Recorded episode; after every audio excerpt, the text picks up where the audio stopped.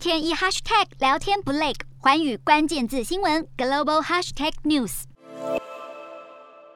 俄罗斯入侵的军队持续在乌克兰各地发动攻势，不过双方经历三次谈判后，似乎终于快要迎来和平曙光。中国央视引述乌克兰总统顾问波多利亚科指出，乌俄停火协议已经接近达成共识。俄罗斯代表也说，谈判开始取得实质性进展。俄国外交部十四号表示，不排除双方达成的协议将需要联合国安理会进行批准。就连美国也说，俄罗斯似乎释出了愿意进行实质谈判的迹象。乌克兰方强调不会投降或接受俄方任何最后通牒，坚持正式协议中必须包含双方停火、俄罗斯全面撤军、签署和平协定、修复乌克兰境内受损基础设施等原则性立场。其中最关键的一项是提供乌克兰安全保障，避免类似冲突再次发生。先前，乌克兰总统泽伦斯基建议以色列总理班奈特应该协助促成高峰会，